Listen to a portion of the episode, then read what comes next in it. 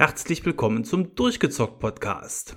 Heute mit der Episode 120 und ähm, ja, dem, dem klassischen Jahresanfangsthema was kommt in diesem Jahr, also in 2024, an Spielen heraus, auf die wir uns besonders freuen, welche Titel sind vielleicht in der Erwartung und ähm, ja, mit welchen Spielen kann man eventuell rechnen. Also es wird immer unwahrscheinlicher, je weiter man spekuliert, aber da steht am Anfang von einem Jahr ja auch noch nie so ganz fest. Und wenn ich sage, ähm, auf welche Spiele freuen wir uns, meine ich natürlich auch immer den Maurice. Hallo Maurice. Hallo Thomas, hallo liebe Hörer. Ja, also nach dem letzten Jahr äh, wäre es gar nicht so schlecht, wenn dieses Jahr ein bisschen ruhiger wird. Trotzdem haben wir natürlich äh, einige Spiele auf unserer Liste, auf die wir uns freuen. Aber wenn dazwischen mal eine Pause ist, ist auch nicht schlimm. Das stimmt, ja. Der Spielestapel vom letzten Jahr ist bei den meisten wahrscheinlich noch nicht weggespielt. Zumindest geht es uns beiden so. Und ähm, ja, insofern kann man es erstmal sehr gechillt angehen, aber das Jahr lässt uns auch gar nicht so viel Ruhe, weil schon im Januar geht's mit den ersten größeren Titeln los und ähm, da muss man jetzt einfach mal schauen, ähm, wie die Spiele dann vielleicht auch so bewertet sind, welche Spiele man sofort spielen will, welche Spiele man vielleicht auch hinten wieder anstellt beim großen Spielestapel. Ähm, das ist alles, äh, sage ich mal, dann von Spiel zu Spiel ja auch unterschiedlich und andere Spiele hast du ja zum Beispiel auch schon gebackt, sodass äh, die sowieso automatisch kommen, egal was du tust. Wenn sie fertig sind, sind sie fertig. Ja, ja. Ähm, wir haben unsere Listen so ein bisschen aufgeteilt äh, mit Spielen, die definitive Release-Daten haben, mit Spielen, die ne, die vielleicht auch schon letztes Jahr auf der Liste waren, aber die dann noch verschoben wurden. Also da ist es durchaus nicht unrealistisch, äh, dass da vielleicht noch die ein oder andere Verschiebung stattfindet und äh, ja, dann halt generell einfach Titel, die uns ansprechen und ähm, ja, da muss nicht alles zwingend äh, der Must-Have-Kauf sein. Es sind einfach Spiele, die wir interessant fanden, die man zumindest mal erwähnt haben sollte, dass sie dieses Jahr hoffentlich dann auch alle erscheinen. Genau. Und ähm, im, im Januar, und das dauert jetzt dann auch gar nicht mehr so lange, wenn ihr den Podcast hört, kommt direkt ein Spiel heraus, was ähm, von vielen bestimmt zwar nicht lange erwartet wurde, aber wo die Freude groß sein dürfte, dass sich in diesem Franchise wieder was tut. Und die Rede ist von Prince of Persia, The Lost Crown, das äh, am 18. Januar schon erscheinen wird. Und was ich so bisher gesehen habe, hat mich auf jeden Fall zumindest angesprochen. Man hat eine sehr schöne Grafik, die anders ist als das, was man von einem Assassin's Creed gewohnt ist, was ja vielleicht der jetzt der geistige Nachfolger hört sich so komisch an, aber ich finde zumindest für mich kamen die irgendwie so in einer Linie damals heraus, der Wechsel von Prince of Persia hin zu Assassin's Creed und ähm, hier ist die Grafik wieder deutlich comichafter. Das Spiel soll wohl richtig gut skillbasiert sein. Es wird kein einfaches Spiel, so wie ich gehört habe, sondern ein Spiel, wo man sich auch so ein bisschen hineinknien darf. Man wird sterben im Verlauf des Spielablaufs das ein oder andere Mal, aber das ist auch gut so. Auf der anderen Seite ähm, habe ich schon ein paar technische Specs gesehen. Das wird auf den Konsolen richtig gut laufen mit voller 4K-Auflösung, hohen Framerates. Also da ähm, ist diesmal keine abgespeckte 30 FPS Version unterwegs, sondern das wird ein richtig gutes Jump'n'Run, so würde ich es jetzt mal bezeichnen, im klassischen äh, Prince of Persia Setting und da freue ich mich drauf. Wie sieht's bei dir aus, äh, Maurice? Ist das was für dich so grundsätzlich? Äh, bist du ein alter Freund des Prinzen? Ähm, alter Freund wäre übertrieben. Ich mochte die drei Spiele auf der PS2 ganz gerne, wobei die auch mit jedem Teil schlechter wurden, meiner Meinung nach. Die Sense of Time Trilogy. Alles, was davor und danach kam, habe ich nicht wirklich gezockt, wobei ich mein morbides Interesse an Prince of Persia 3D hatte. Das war ja so eine Art Tomb Raider-Klon. Ähm, mhm. Ja, muss man aber, glaube ich, heutzutage nicht mehr spielen. Äh, ich bin da trotzdem dran interessiert. Äh, das sieht zum einen sehr Ubisoft untypisch aus. Äh, muss man ja dann auch immer hochhalten, wenn die mal sich doch mal ein bisschen raustrauen aus ihrem 0815 Open World Third Person Gedöns. Und ähm, alles, was ich bisher dazu gelesen habe an Previews, klingt wirklich so, als hätten sie sich da richtig ins Zeug gelegt. Äh, ist ja leider das, das Sense of Time Remaster äh, auf unbestimmte Zeit verschoben worden. Und da ist das dann, glaube ich, ein ganz netter Lückenfüller für äh, hoffende Prince of Persia Fans. Und das ist auch ein Titel, der auf meiner Liste steht. Ja, prima. Dann haben wir da schon für den Januar etwas, worauf wir uns freuen können. Ähm, ja, dann nimm doch mal einen Titel von deiner Liste. Ja, äh, jetzt habe ich schon das erste Remaster angesprochen mit Prince of Persia. Eines, was jetzt direkt auch für den Januar angekündigt ist, ist Another Code Recollection. Das ist ein Remaster von einem Nintendo DS und Wii-Spiel. Das sind Adventure-Spiele. Äh, allerdings spielt man da die Figur direkt selbst. Man ist Ashley, die auf der Suche nach ihrem Vater ist, der verschollen ist auf einer geheimnisvollen Insel und ähm, die Spiele zeichneten sich dadurch aus, dass äh, vor allem der DS-Teil, den Wii-Teil habe ich nicht so viel gespielt. Das ist eine gute Chance, das nachzuholen. Dass er viele Features des Nintendo DS genutzt haben. Das Mikrofon, äh, die Tatsache, dass man das Gerät schließen kann und so weiter und so fort. Und da bin ich sehr gespannt, wie das umgesetzt wird. Optisch sieht es auf jeden Fall schon mal spektakulär aus. Die haben den Stil modernisiert, ohne den richtig zu verändern, wenn das Sinn macht. Also man erkennt sofort, was es ist, aber es sieht trotzdem aus wie ein modernes Spiel. Es ist auch diesmal komplett alles in Third Person. Äh, der erste Titel wurde aus einer Top-Down-Perspektive gespielt. Der zweite Teil hatte so Passagen, wo man nur von links nach rechts laufen konnte.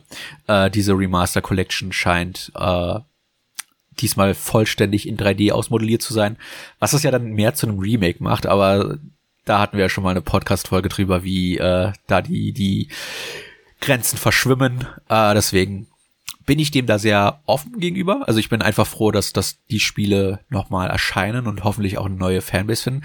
Aber es stammt von demselben Macher von Hotel Dusk und das ist eine Reihe, die ich noch nicht gespielt habe, von der ich aber auch gehört habe, dass sie wahnsinnig äh, gut sein soll und ich hoffe, dass das dann der nächste Remaster, Remake, whatever Titel ist, äh, den das Studio dann in Angriff nimmt.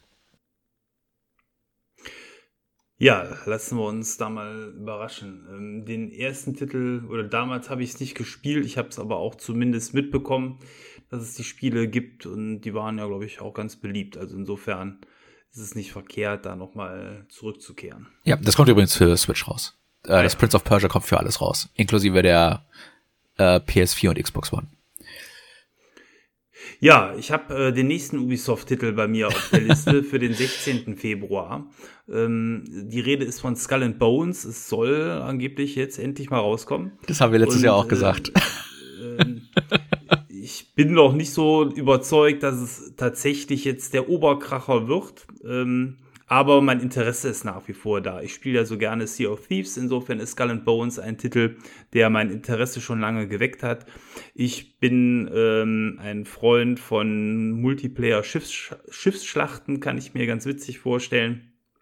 Und ähm, insofern einfach mal gucken, was dabei rumkommt. Bisher die Leute, die es antesten konnten, zumindest vorherige Versionen, die mal veröffentlicht wurden, ja, da war das Feedback ja eher verhalten. Äh, große Begeisterungsstürme sind, glaube ich, nicht ausgelöst worden.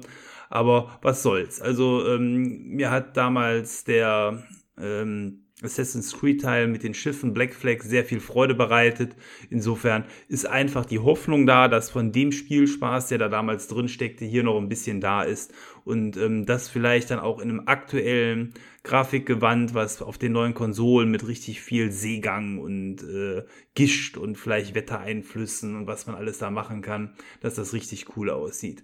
Ähm, es wird sich sicherlich mit Spielen wie Sea of Thieves auf eine gewisse Art und Weise messen müssen, ähm, aber äh, auf der anderen Seite die komplett andere Perspektive äh, und das doch andere Setting äh, zu einem Teil geben hier nochmal was ganz eigenes her. Also ich bin da so 50-50 äh, unterwegs. Entweder wird's gut oder es wird äh, quasi tot ausgeliefert. Mal schauen, was am Ende in der Kiste drin ist äh, von Schrödingers Katze. Ja, ja. Also das ist ein Titel, dem ich jetzt zum Beispiel nicht entgegenschaue, einfach weil das Ding Ewigkeiten in Entwicklung ist und äh, Ubisoft das auch nur rausbringen muss, weil sie äh, irgendwelche ähm, irgendwelches Funding von irgendeinem Staat entgegengenommen haben. Ich weiß leider nicht mehr welches. Äh, das lässt sich aber sicherlich einfach recherchieren. Und ich habe so ein bisschen das Gefühl, die pushen das jetzt einfach, dass es irgendwann raus muss, weil sie es äh, releasen müssen. Und äh, was ich bisher davon gesehen habe, also auch das neueste Material, das sieht leider für mich völlig uninteressant aus. Die hatten die Formel mit dem Assassin's Creed perfektioniert und alles, was sie hätten machen müssen, ist daraus ein Multiplayer-Game zu stricken. Und äh, ja, ich finde aber Sea of Thieves hat denen da das, das Frühstück weggegessen. Also ich weiß nicht, ob sie nicht da gefühlte fünf Jahre zu spät kommen mit dem Spiel auf, auf dem Markt und äh, da dann äh, auch von der Perspektive, hast du schon erwähnt, ne, man, man sieht ja die Schiffe zum Beispiel eher von, von weiter entfernt, als direkt äh, sich da drauf zu, zu bewegen in First Person, wie das ja Sea of Thieves macht. Ich glaube, ich glaube da leider noch nicht so richtig dran. Also es würde mich freuen, wenn es ein Überraschungshit wird, aber nach der Entwicklungshistorie bin ich da leider sehr, sehr skeptisch. Aber wenn es wenigstens endlich rauskommt, dann kann sich das Studio hoffentlich auf irgendwas anderes fokussieren und das ist auch mal was Gutes. Ja, ich glaube, äh, abschließend zu dem Spiel, was hier mitentscheidend sein könnte, ist der Preis. Ähm, ich, also für 30 oder 40 Euro, glaube ich, sind da viele vielleicht auch bereit, für so ein Spaßspiel dann noch eher mal Geld auszugeben und einzusteigen. Für 70 oder gar 80 Euro, was ja so der aktuelle Standardpreis ist, egal wie viel Umfang da drin ist, boah, stelle ich mir schon deutlich schwieriger vor. Aber gut, äh, das soll jetzt zu Skull and Bones dann auch reichen. so doll ist es dann auch nicht. ja. Okay. Äh, doll ist aber das nächste Spiel. Außer, außer für dich vielleicht. das ist der achte Teil einer Reihe, die ich ja zu Tode liebe. Äh, like a Dragon Infinite Wealth erscheint auch Ende Januar und äh, soll jetzt angeblich der dritte Abgesang von Kazuma Kirio, dem, dem ursprünglichen Protagonisten der Serie sein. Und ähm, ich hab's in der letzten Folge schon erwähnt, ich habe ein bisschen Angst vor dem Spiel.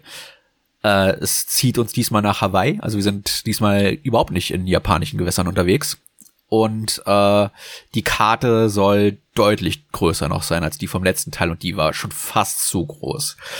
Und äh, ich bin ja mittlerweile nicht mehr so der größte Open-World-Freund, deswegen macht mir das ein bisschen Angst, weil das Schöne an den alten Yakuza-Spielen, ich habe jetzt äh, auch gerade passend gestern das Yakuza Gaiden durchgespielt, das Brückenspiel zwischen Teil 6, 7 und 8. Äh, ich bevorzuge die kleineren, intimeren Schauplätze und ich hoffe, dass der Detailgrad, den die alten Schauplätze zu bieten hatten, in dem großen das Hawaii wird, dann äh, nicht verloren geht. Ansonsten sieht's wie immer spektakulär aus. Man kann mit dem Segway fahren. Das äh, ist auch in Final Fantasy VII Rebirth möglich. Also ich weiß nicht, Segways machen ein großes Comeback dieses Jahr scheinbar, zumindest in Videospielform. Äh, es hat einen Animal Crossing Klon, wo du ein eigenes Inselresort auf die Beine stellen kannst. Die Minispiele in den Yakuza-Spielen sind ja immer sehr, sehr ausgefallen. Äh, du, äh, du hast einen Pokémon-Klon drinne, wo du die ähm, Gegner katalogisieren kannst. Das war auch schon mit einem Siebener drinne. Das haben sie nochmal ausgebaut. Ich will einfach sehen, wie es mit Kazuma Kiryu ausgeht. Äh, die Trailer haben schon gezeigt, er hat Krebs. Das ist ja ein sehr ernstes Thema. Und nach dem Ende von Yakuza Gaiden hoffe ich, dass sie es geschmacksvoll zu Ende bringen, weil der hat ein Happy End einfach verdient nach acht, neun, zehn Spielen, in denen er am Ende immer wieder zu Boden getrampelt wurde, äh, würde es mich freuen, einfach da die, die, ja, wenn, wenn der Baton an Kazuba, äh, Kazuga Ichiban, das ist sein Name, äh, überreicht wird und Kirio dann endlich wirklich in den Ruhestand darf, obwohl es schon dreimal geteased wurde. das wäre schön. Naja, aber das soll es auch schon gewesen sein, weil ich weiß, das ist jetzt nicht so deine Lieblingsreihe. Das macht ja nichts. Ich habe zwei, drei Gedanken noch zum Segway, äh, die mir äh, gerade durch den Kopf geschossen sind.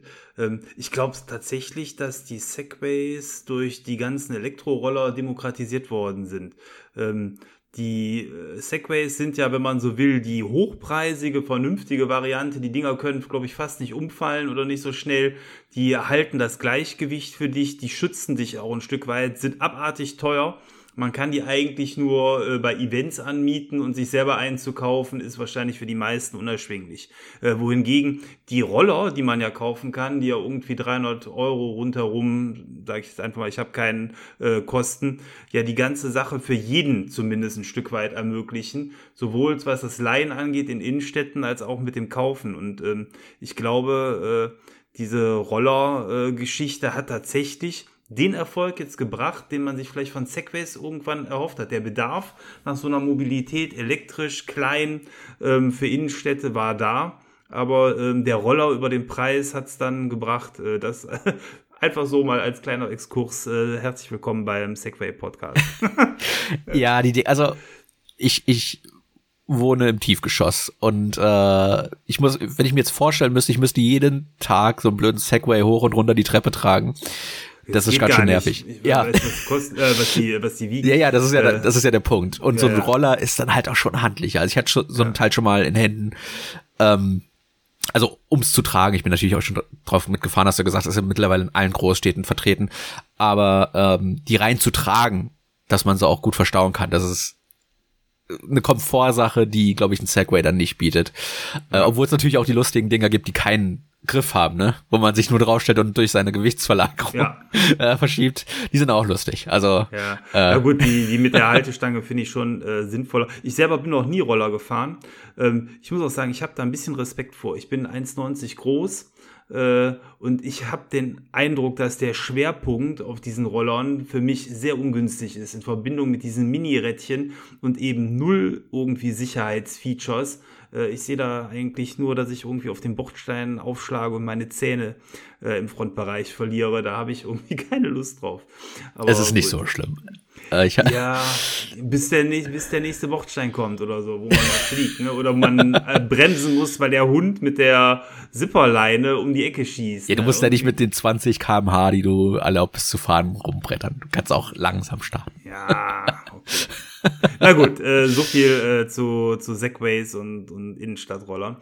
Ähm, ja, was rollt noch an? Ähm, am 28. Februar ein Spiel, wo ich mich ähm, zwar jetzt auch nicht riesig drauf freue, aber trotzdem drauf freue, weil es ist im Star Wars Setting. Star Wars Dark Forces Remaster. Der klassische Teil, ehemals PlayStation One oder PC aus der Ära, bekommt ein Remake, ähm, was, wie ich finde, ähnlich wie der Warhammer-Shooter aus dem letzten Jahr einen gewissen ähm, Zeitgeist trifft, weil die Optik zwar angepasst wurde. Man hat sehr viel höhere Auflösung logischerweise als früher, aber ähm, das Ganze ähm, bleibt im Stil, aber trotzdem der alten Pixeloptik irgendwo ja, verbunden. Und ich hatte den Eindruck, dass man einfach das alte ähm, Star Wars Spiel jetzt in etwas aufgefrischtem Variant auf neuen oder aktuellen Geräten dementsprechend spielen kann.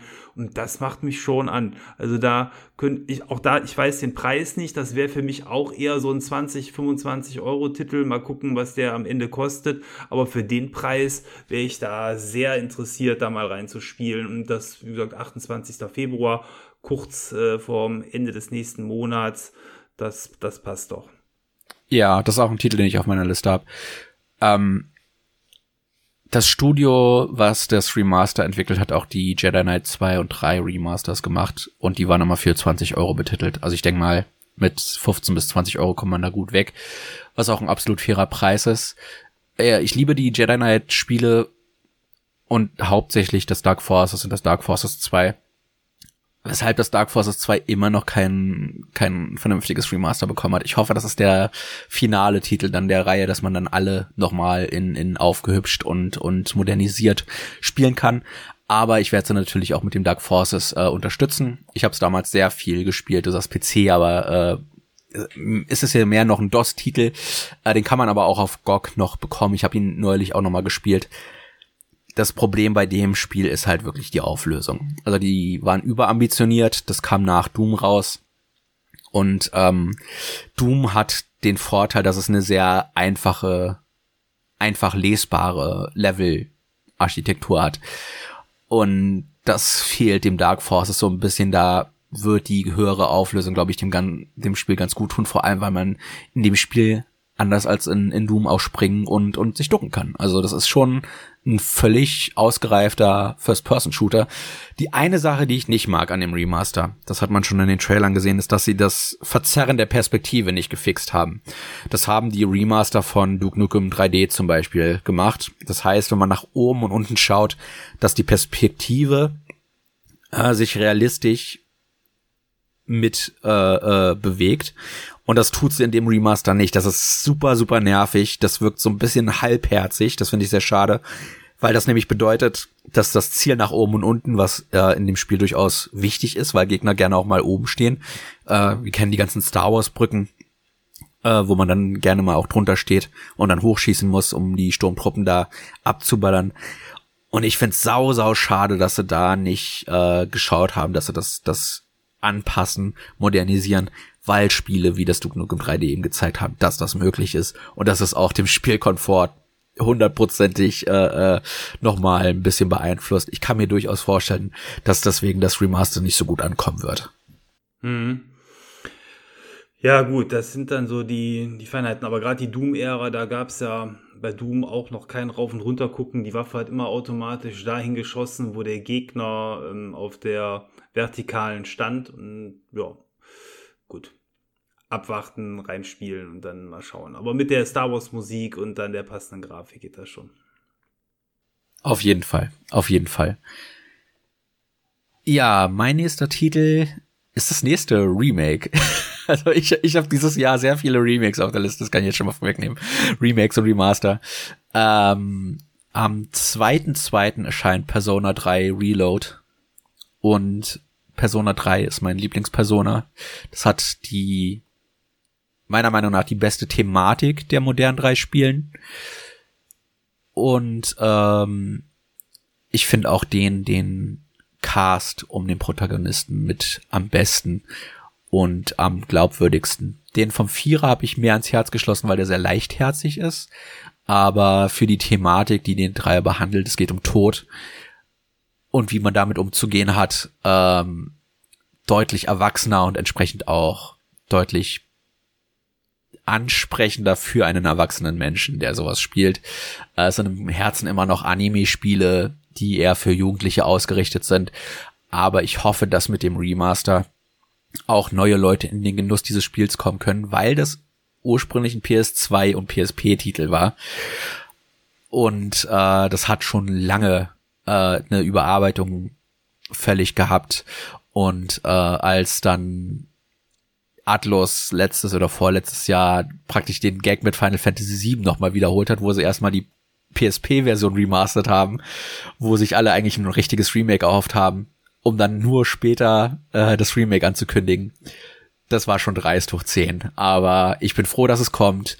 Äh, sie haben ein paar Änderungen vorgenommen, die mir jetzt schon nicht gefallen, aber ich hoffe, dass es Optionen gibt, äh, diese zu revidieren. Äh, die neuen Sprecher gefallen mir nicht auf Englisch. Ich hoffe, dass man es auf Japanisch spielen kann. Und das Intro-Lied haben sie geändert. Ich hoffe, dass man da wie auch in der PSP-Version zum Beispiel die Möglichkeit hat, einfach nach dem Spielen des Original-Intros das, äh, äh, des, des neuen Intros, das Original-Intro nochmal anzuschauen. Aber das sind Peanuts und äh, ich, bin, ich blick dem sehr entgegen. Es hat den sehr modernen, äh, Atlus-typischen äh, Artstyle. Es ist, wie gesagt, sehr viel Anime in den, den äh, Grafiken verbaut. Und äh, ich hoffe, dass das dazu führt, dass ein paar mehr Leute dem Spiel mal eine Chance geben, weil das hat's wirklich verdient. Ich bin gespannt, was du berichtest, äh, wenn es dann rauskommt ich weiß gar nicht, wie ich das schaffen soll. Das sind alles RPGs, die 50 bis 100 Stunden plus gehen, die ich jetzt erwähne. Der, die ersten drei Monate sind vollgepackt. Dann, äh, ja, es ist eher unwahrscheinlich, dass du das alles schaffst, aber gut, wir werden sehen. ähm, ja, aber ja, Remakes, also auch bei mir sind viele Remakes dabei. Ich habe den Eindruck auch, dass das, oder überhaupt, dass die Remake-Remaster-Kultur mittlerweile so weit in der Spieleszene verankert ist, dass wir da ab jetzt jedes Jahr mit rechnen müssen. Anders als bei Filmen, wo ja eben auch ein Film aus den 70er, 80er Jahren einfach immer noch gut geguckt werden kann, auch wenn vielleicht manche Special Effects nicht mehr ganz so sind, aber der Film für sich ja nach wie vor gut ist, ist bei Spielen die Notwendigkeit einfach viel höher, weil die Ja. entweder gar nicht mehr laufen auf den Geräten oder tatsächlich die Grafik äh, mit einfachen Kniffen eine höhere Auflösung oder anderes bekommen kann, was einfach mittlerweile dann den Spielspaß doch deutlich erhöht. Ähm, insofern auch mein nächster Titel ist wieder ein Remake von noch anderen, die auf meiner Liste stehen. Nämlich die Rede ist von Alone in the Dark, einem ganz klassischen Third-Person Cthulhu Gruselspiel, was am 20. März herauskommen soll. Den ersten Teil habe ich damals auch ein DOS-Spiel ziemlich abgefeiert. Das war, ich weiß noch, wie wir da mit drei Kumpels ähm, zusammengesessen haben und mit staunenden Augen in die Raubkopie hineingespielt haben. Das war, äh, das war einfach ein Highlight ähm, zu dem damaligen Zeitpunkt, weil sowas hat es noch nicht gegeben. Die äh, Spannung war zum Greifen nah, es knisterte im Raum, als man da durch diese dunklen Zimmer von diesem Herrenhaus ging und äh, vor Zombies und anderem, was alles nur aus kruden Polygonen bestand, ausgewichen ist. Ähm, Nichtsdestotrotz, äh, das Thema Lovecraft und Cthulhu äh, spricht mich sowieso an. Und insofern hoffe ich, dass davon auch in dem neuen Alone in the Dark Remake wieder einiges drinsteckt. Und ähm, auch das ist für mich jetzt kein Titel, den ich schon sicher gekauft habe, aber ich bin ähm, sehr, sehr neugierig, wie es ankommt. Und dann ähm, ja, ist da ein Abstecher in die Spielwelt dann auch durchaus denkbar. Ich finde, das steht auch gerade momentan mit ähm, Alan Wake, was zwei, was ja äh, kürzlich rausgekommen ist, auch in wieder einer guten Tradition mit ähm, ja, Grusel- und Horrorspielen. Alan Wake 2 ist sehr, sehr gut angekommen insgesamt und vielleicht ist das so das Spiel, wo sich dann die Meute als nächstes drauf stürzt, in der Hoffnung, eine ähnliche Erfahrung zu bekommen. Ja, es ist sehr spannend, dass äh, das Original so mit Resident Evil inspiriert hat. Das hat ja die festen Kameraperspektiven gehabt, die vorgerenderten Hintergründe und dann die kruden Polygonfiguren, die dann da auf diesen Hintergründen umherlaufen. Und ähm, das neue Alone in Dark sieht mehr an den modernen Resident Evils inspiriert aus. Also nach dem Zweier, Dreier, Vierer Remake. Und äh, das gefällt mir tatsächlich auch sehr gut. Also mein einziger Berührungspunkt mit Alone in the Dark war leider das schreckliche PS2-Spiel. Äh, kann ich nie empfehlen. Aber das hat natürlich schon seinen Namen und als jemand, der äh, nach und nach dann doch den modernen Resident Evils äh, aufgewärmt ist, bin ich da auch schon gespannt drauf. Die Demo, die man zocken konnte, die hat Leuten gut gefallen. Und äh, das wäre definitiv ein Titel, wo ich auch sagen würde, wenn der mal im Budget ein bisschen fällt, 20, 30 Euro, äh, würde ich mir den auch anschauen wollen. Ja, muss man nicht zum Vollpreis kaufen. Aber das gilt ja, das kann man sowieso sagen, für mich mittlerweile für alle Spiele. Bis auf die drei, vier, die ich tatsächlich aus äh, nicht erklärbaren, verrückten Gründen sofort haben muss. Für alles andere heißt es abwarten im Budget kaufen, entweder kurz danach für 50 oder deutlich später für irgendwie 30 Euro oder im Game Pass. Gut, äh, dein nächster Titel soll nicht allzu lange warten. Was hast du noch auf der Liste? Ja, das nächste Remaster. Äh, und das ist auch eine klassische Serie, die immer wieder mal aufploppt. Äh, es geht um das Tomb Raider 1 bis 3 Remastered. Ähm, da will ich gar nicht so viel zu verlieren. Das kommt jetzt auch im, Moment, ich hab's mir aufgeschrieben, im 14.2. raus, also passend zum Valentinstag kann man sich dann mit Lara ein heißes Date liefern und auf Weltreise gehen. Ähm, es sieht gar nicht gut aus, bin ich ehrlich. Das, die Remastered-Optik sieht nicht schön aus, ähm, aber sie passt zu dem Spiel und man kann die Originaloptik auswählen. Das Spiel wird immer noch, denke ich mal, mit den Tank-Controls funktionieren, weil so, darauf ist das komplette Level-Design ausgelegt. Ähm, das wird nicht jedermanns Sache sein, aber ich habe da schon lange ein Interesse dran, äh, auch nochmal die Klassiker nachzuholen. Ich habe vor zwei oder drei Jahren die ähm, die 360-Trilogie gezockt gehabt. Äh, Tomb Raider Legend, glaube ich. Dann das Remake vom Einser und das Underworld. Und die haben mir wahnsinnig gut gefallen. Und äh, ich möchte da einfach nochmal die Ursprünge erleben, die ich damals verpasst habe. Und äh, selbst wenn sie mir nicht gefallen, man kriegt drei Spiele zum Preis von einem. Und äh, wenn man da wartet, wahrscheinlich noch günstiger. Und es einfach zumindest mal ausprobiert zu haben, zu gucken, wo liegen da die Wurzeln. Das finde ich ziemlich cool, dass man da mittlerweile dann da auch die Möglichkeit haben wird, äh, diese Klassiker mit nachzuholen. Mhm. Das Original war ja ähm, auch ein PS1-Titel, beziehungsweise natürlich PC-Titel der damaligen Zeit, äh, noch ähm, zum Start auch ohne Texturglättung. Ähm, wie sind die Remakes oder Remaster gemacht? Ähm, vom Grafikstil her eher an den aktuellen angelehnt oder sehr nah an den alten? Sehr nah an den alten und das ist das, was ich meinte, das sieht nicht gut aus. Also die, die okay. Remaster-Optik, die sieht schon besser aus, aber ich würde es mehr in die PS2 als HD-Spiel aufgehübscht äh, Kategorie stecken als ein modernes Spiel. Ja. Das sieht aus wie ein Budget-Remaster, was auch absolut okay ist. Wie gesagt, man kann es zum Glück auch mit der Original PS1-Optik spielen. Und äh, das wär, wird wahrscheinlich mein bevorzugter Weg sein, dann das zu, zu erleben. Ich habe es damals auf dem PC versucht, äh, weil die Spiele immer wieder der Computerbild Spiele beilagen, die man als Kind dann gerne gekauft hat, weil es äh, ein volles, vollwertiges Computerspiel für fünf Euro oder fünf Mark war im Monat, äh, hat man dann gerne mal mitgenommen. Ich habe es aber nie weit gebracht, äh, war ich zu ungeduldig für als Kind. Heutzutage kann ich mir das schon eher vorstellen und ich will dem einfach nochmal eine Chance geben. Ja, ja, den ersten Titel habe ich damals auch gespielt auf dem PC ähm, bei Freunden auf der Playstation gesehen zu dem Zeitpunkt. Das ging relativ schnell, Schlag auf Schlag gab es dann auch die ersten Beschleunigerkarten, sodass man auf dem PC Texturglättung ähm, hatten, hatte. Insofern war der erste Teil für PC auch der einzige aus meiner Sicht, der wirklich gut aussah und grafisch was Herausragendes gemacht hat. Schon zur damaligen Zeit war es so, dass Teil 2 und 3 ähm, vergleichsweise kacke aussahen. Ähm, okay. Auf der PlayStation sowieso, weil die ja bis zum Ende keine richtige Texturfilterung hatte. Und auf dem PC ähm, war es auch so, dass das im Vergleich dann zu zeitgemäßen anderen Spielen, die herauskamen, einfach immer hinten anhing. Man hatte eine Zeit lang den Eindruck, also ich zumindest, dass alle Polygone, die irgendwie mehr aufgebracht wurden, konnten vom Spiel rein in die Brüste von Lara Croft geflossen sind. Weil das ja, das, so waren vier, fünf Polygone, komm. Ja, im ersten Teil. Und dann, danach war jedes Mal das Highlight, oh, äh, Lara sieht besser aus, aber der Rest der Spielwelt hat diese doch sehr eckige äh, Spielwelt behalten. Ähm, aber gut, äh, das, äh, ich habe meinen Frieden erst mit den späteren Titeln dann so wirklich mit Lara Croft und Tomb Raider gemacht. Ja, wie gesagt, das ist auch mehr hm. Interesse an der Historie als tatsächlich Interesse an den Spielen selbst. Ähm, das Eins hat, wie gesagt, ein vollwertiges Remake bekommen, was ich, was ich schon gespielt habe. Also ich kenne die Story davon. Ähm, ich will das wirklich mehr einfach der Historie wegen erleben. Und äh, das ist auch kein Spiel, was ich zum Launch haben muss. Also äh, ich werde da nicht zum 14.2. Äh, im E-Shop stehen und den Download-Button drücken, bis es endlich startet. Äh, ich werde da schön auf den Sale warten, aber cool, dass es das gibt. Ja.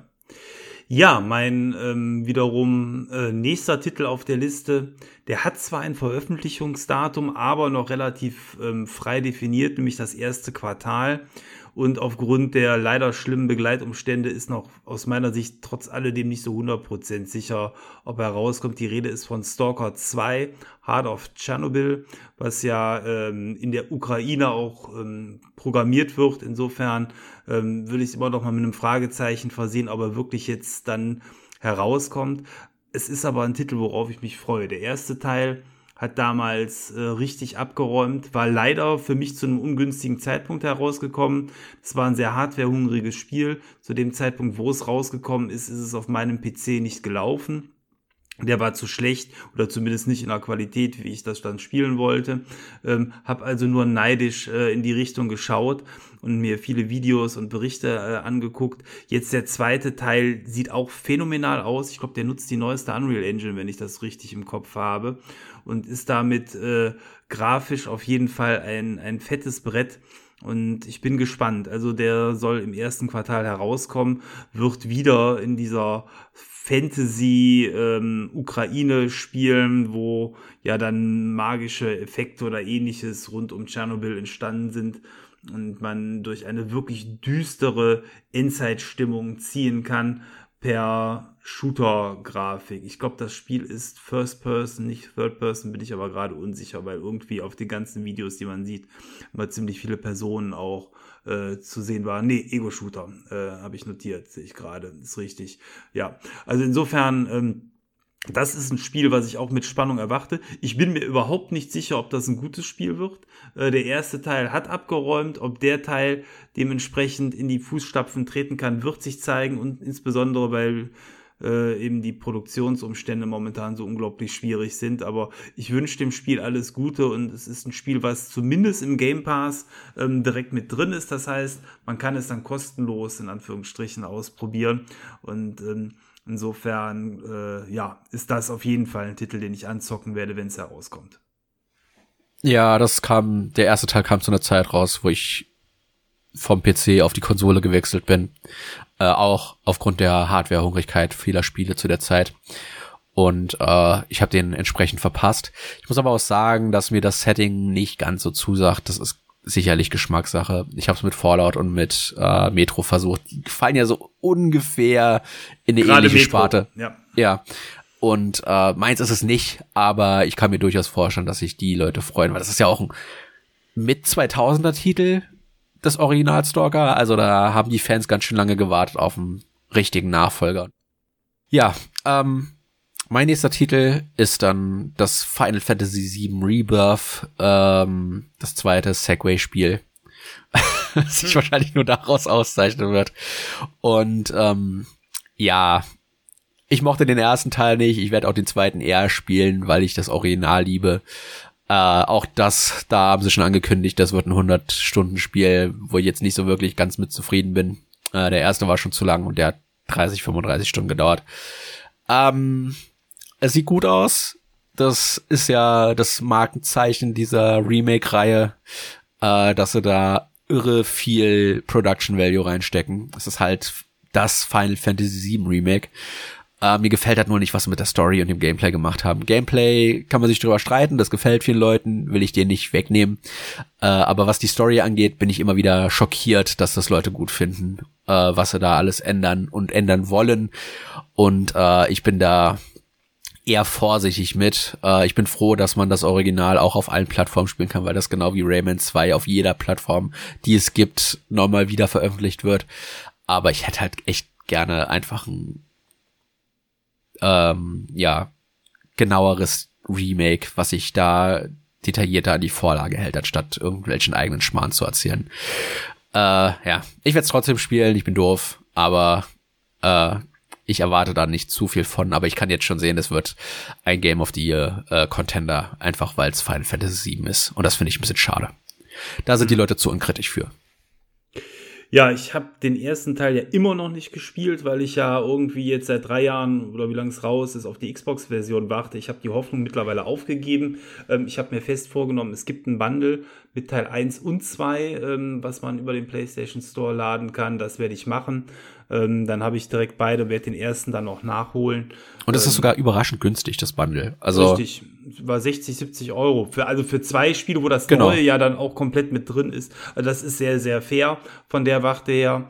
Aber ähm, ich äh, ja, hatte eigentlich gehofft, wenn auch mit Verzögerung, das Ganze auf meiner ähm, Lieblingskonsole, nämlich der Xbox, spielen zu können. Aber das äh, war ein Schuss in den Ofen. Scheinbar hat man sich da, warum auch immer, dagegen entschieden. Sehr schade. Ähm, ich bin anders als du zumindest offen für ähm, Story-Änderungen. Ich habe den ersten Teil auch gerne gespielt. Ich fand den auch gut. Ähm, habe aber ja jetzt, ich weiß noch nicht genau, wie die Story sich ändert. Ich habe auch versucht, das alles mehr oder minder auszublenden oder zu vergessen, was ich gehört habe. Ich bin da aber zumindest erstmal offen und dann mal gucken, dann werden wir uns da sicherlich sehr angeregt drüber unterhalten können. ja, gerne. Sehr gerne. Okay. ja, äh, ein Spiel, was ich auch gerne eigentlich schon im letzten Jahr gespielt hätte, was aber aus wirklich verständlichen Gründen verschoben worden ist, ist Warhammer 40.000 Space Marine Teil 2. Ein Third-Person-Action-Shooter, der am 9. September herauskommen soll.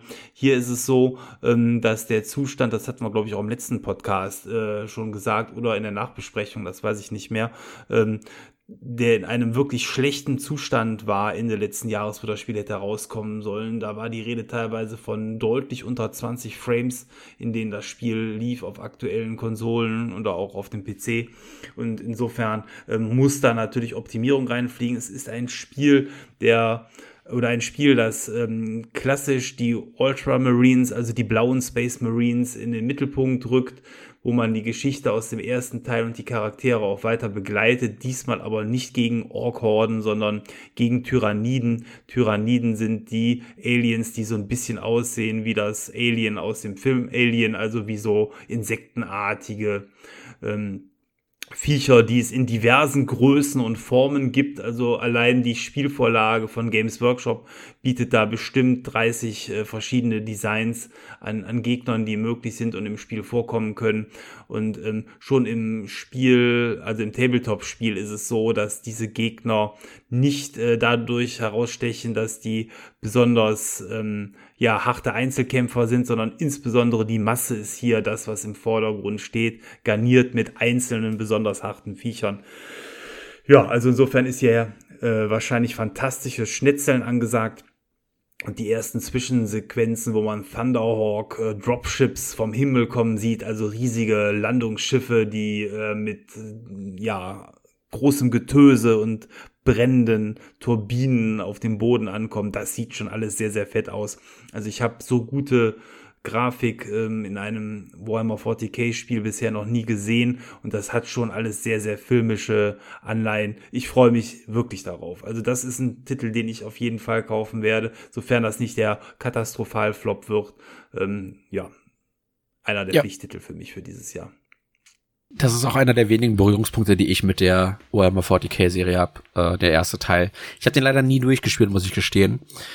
Ähm, in der zweiten Hälfte bekämpft, bekämpft man eine andere Fraktion statt der Orks. Ähm, oh, ich weiß leider nicht mehr, wie die heißen. Egal. Und da bin ich nie hingekommen. Also ich, ich weiß nicht, was am Ende des Spiels passiert. Ich hatte lange Zeit die Hoffnung, dass äh, der erste Teil in das äh, Abwärtskompatibilitätsprogramm der, der Xbox kommt. Äh, ich habe es damals auf der Xbox gespielt. Ich habe es auch auf dem PC, aber ich spiele halt einfach nicht gerne auf dem PC. Das ist irgendwie so eine mentale Sache. Und ähm, ich kann mir durchaus vorstellen, den ersten Teil irgendwann dieses Jahr einfach in Vorbereitung nochmal nachzuholen, weil ich ihn, wie gesagt, nie durchgespielt hatte, obwohl er mir echt gut gefallen hat. Ich glaube, ich kam an irgendeine Stelle, wo ich nicht weiterkam. Und ähm, ich weiß gar nicht mehr, ob es einen Schwierigkeitsgrad-Regler hat ich werde mich da irgendwie durchbeißen, einfach weil ich da auch Bock drauf habe und äh, ja das Gemetzel vom vom dem, was ich vom zweiten Teil gesehen habe, halt einfach wieder spektakulär aussieht. Ganz genau. Da habe ich Bock drauf. Ja, was hast du als nächstes auf deiner Liste? Ja, äh, ausnahmsweise mal kein Remake, Remaster, keine keine richtige Fortsetzung. Es geht um Princess Peach Showtime. Äh, ja, Peach bekommt ihr zweites eigenes Spiel, äh, ursprünglich auf dem DS. Das hatte ja das komische Feature, dass man mit ihren Emotionen äh, Level-Puzzles lösen musste. In diesem Teil geht es mehr um Kostüme und deren Fähigkeiten. Äh, der Titel Showtime lässt es schon äh, vermuten. Das findet auf einer Bühne statt, das ganze Spiel. Äh, erinnert so ein bisschen an Mario 3. Und ähm, ja, Peach ist auf Abenteuerreise und darf mal äh, selbst nicht entführt werden. Und äh, das ist immer ganz erfrischend. Äh, ich wünschte, Nintendo würde den Zweitcharakteren der Mario-Franchise bisschen öfter so ein bisschen ihre eigenen Titel lassen. Und äh, sieht ganz nett aus. Mir hat das DS-Spiel schon gefallen. Und äh, ja, da freue ich mich drauf. Ist, ist ein schöner äh, mit Abschlusstitel, hoffentlich dann für dieses Switch-Jahr, äh, wo dann hoffentlich der Nachfolger irgendwann mal angekündigt wird. Höre ich gerade zum ersten Mal von, von dem Spiel. Insofern, ja, bin ich gespannt, was da kommt. Aber auch da von der Prioritätsreihenfolge her, ich habe das Mario von diesem Jahr noch gar nicht gespielt. Ich auch noch nicht, das Wonder, ähm, ja. Wäre das Wonder für mich dann auch tatsächlich, glaube ich, so wahrscheinlich eher die erste Wahl, um das nochmal zu kaufen und reinzuspielen ähm, der Elefanten Mario sieht doch zu cool aus. Nein. ja, das, wir haben es schon oft erwähnt, aber das Problem bei Nintendo-Spielen ist halt, die fallen nicht im Preis. Also entweder kauft man es irgendwo gebraucht dann, aber da ist halt immer auch mit dem Risiko verbunden. Oder man wartet ein halbes Jahr und sagt dann, okay, ich zahle halt trotzdem 60 Euro. ein bisschen ärgerlich, aber gut, was soll man machen?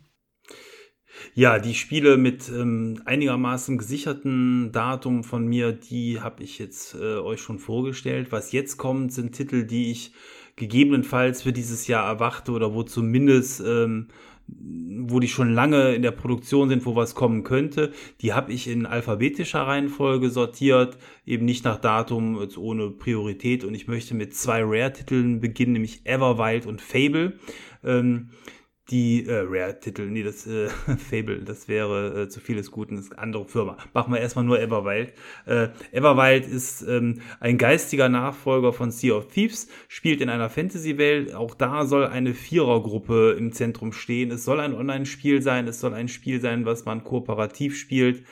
Ähm, es ist bisher sehr, sehr wenig gesagt worden, was wirklich Inhalt des Ganzen ist. Ähm, ich hab aber, weil Rare eben schon so lange nichts anderes herausgebracht hat, hier schon die Hoffnung, dass wir entweder dieses Jahr da konkreteres nochmal zu sehen oder aber, dass äh, tatsächlich vielleicht sogar der Titel dieses Jahr herauskommen könnte, denn so viele große Ankündigungen sind von Microsoft für dieses Jahr noch nicht gemacht.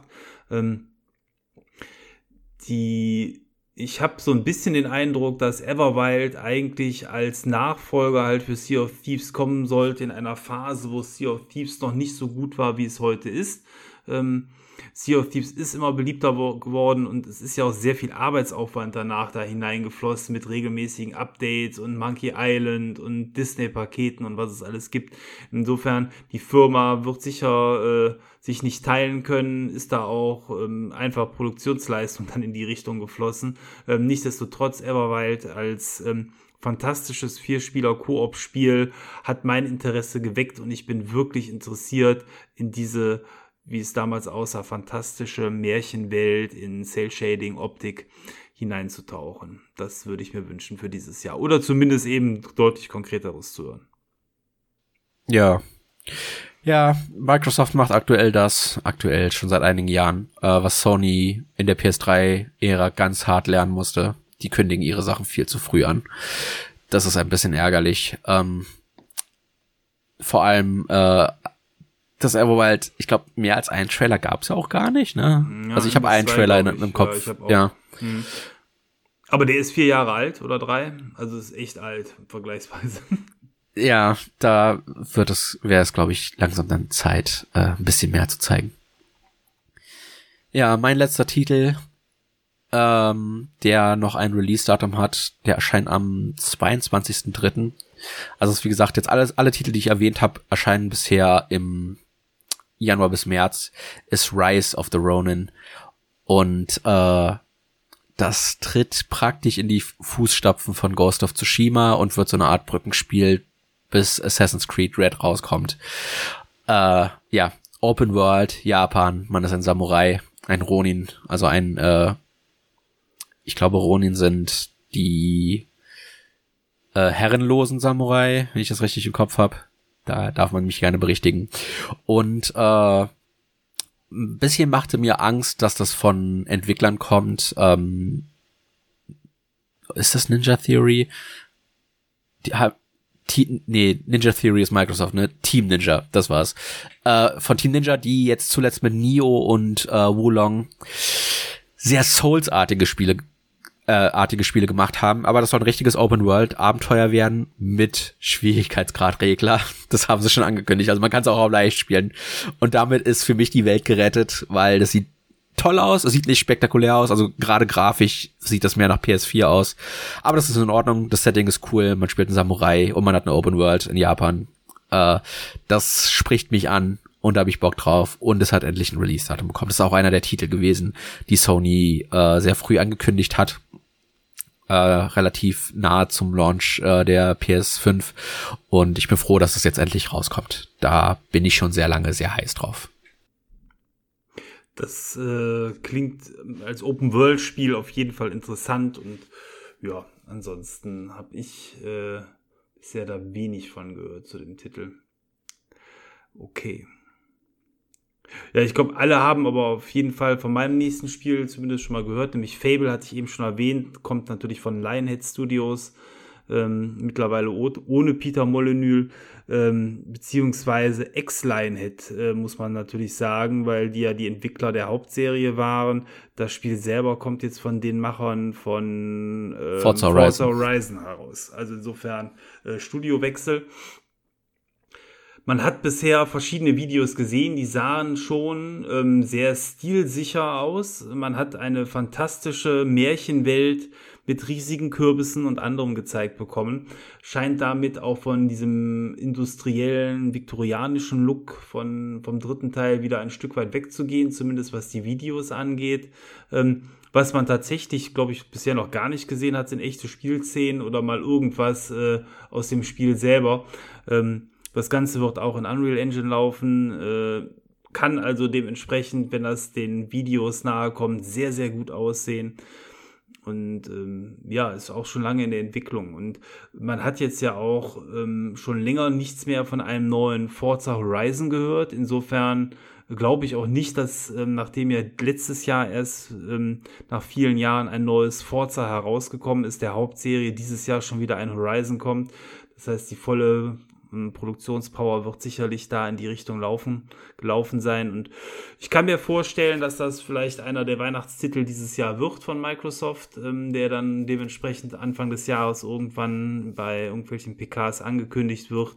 Ähm, kann aber auch durchaus sein, dass es erst später kommt. Das ist eben jetzt auch hier wieder das Fischen im Trüben. Ja, ich habe mir letztes Jahr die Fable-Trilogie nochmal auf der 360 gegönnt. Das sind ja Spiele, die abwärtskompatibel sind. Und äh, ich möchte die endlich mal nachholen. Ich habe die schon sehr lange auf meiner To-Do-Liste gehabt und äh, ich will sehen, was da die Leute so angesprochen hat. Ich weiß, der dritte ist nicht so beliebt, aber der erste und vor allem der Zweier sind ja mit so die Highlights der Serie. Und ich sag mal, wenn zwei Drittel der Serie gut sind, dann ich kann man nichts verkehrt machen. Ich auch sehr gern gespielt. War sehr cool. Ich habe gehört von vielen halt, dass das Ende irgendwie komisch war. Dass man hab da irgendwas Bestimmtes machen muss. Ich hab's vergessen. ja, ich, ich werde erstmal die alten Spiele nachholen, ehe ich dem neuen Spiel äh, da eine Chance gebe. Aber wie du gesagt hast, ne, das ist auch wieder ein Spiel, was noch kein konkretes Datum, konkretes Datum hat. Von daher äh, habe ich hoffentlich noch ein bisschen Zeit. Ja. Ja, äh, das nächste Spiel bei mir ist auch eins, wo es bisher nur ein Trailer gab, so richtig. Äh, Dragon Ball Z Budokai Tenkaichi 4. Ähm, Dragon Ball hat so die letzten drei, vier Jahre so ein bisschen eine kleine Videospielrevolution erfahren mit dem Dragon Ball Fighters und dem Dragon Ball äh, Kakarot. Das ist äh, bei mir auf einmal wieder so eine leichte einen leichten Hype gefallen. Also ich habe jetzt, ich muss jetzt nicht die neueste Dragon Ball Folge aus Japan gucken, aber zumindest spieletechnisch bin ich wieder ein bisschen mehr dran interessiert und das Budokai Tenkaichi hat sich dadurch ausgezeichnet, dass es ein äh, 3D Fighting Game war, also anders als das Fighters, was ja ein 2D Prügler war. Und ähm, das Coole an den Spielen war, dass die fette, fette Charakterroster hatten. Äh, ich glaube, der letzte Teil hat irgendwie 150 plus Charaktere, alle aus dem Dragon Ball Universum und wer da nicht seinen Liebling findet, dem kann nicht mehr geholfen werden. Äh, ich hoffe, der nächste Teil wird mit der Power der Next Gen äh, einfach wieder ein fettes äh, Effektfeuerwerk auf den Bildschirm zaubern. Aber auch da hat man leider bisher noch kein konkretes Datum erhalten. Ja, das soll es dazu auch schon gewesen sein. Ja, meine Berührungen mit Dragon Ball sind sehr, sehr oberflächlich. Ich habe äh, wenige Folgen der Serie geguckt. Weniger heißt irgendwie meinem Bruder zwei, dreimal über die Schulter gucken. Aber äh, ja, äh, es ist ein großes Phänomen. Es gibt Kinofilme, Serien, alles dazu. Ich äh, wünsche dir auf jeden Fall viel Spaß damit. Wenn immer es auch rauskommt, ja. ja. Ähm, so, ich habe jetzt hier wieder einen Remake-Klassiker ähm, auf meiner Liste, nämlich Gothic 1. Das Remake war schon mal angekündigt, war auch schon als Demo spielbar auf dem PC. Hat ähnlich wie Final Fantasy VII einige Dinge geändert. Das ist gar nicht gut angekommen. Man hat das Ganze ähm, resettet, man hat die Produktion wohl wieder zurückgesetzt und jetzt dann nach Aussage von dem, was ich bisher gelesen habe, ähm, das Ganze wieder deutlich näher am Original, jetzt nicht was die Grafik angeht, aber eben was so den Inhalt und die Story angeht, ähm, umgesetzt. Und das soll dieses Jahr herauskommen. Ähm, tatsächlich habe ich Gothic 1 nie gespielt, sondern auch nur mal in eine Demo reingespielt. Die Demo hat bei mir damals geruckelt wie Sau. Das ist ähnliches Problem wie bei Stalker.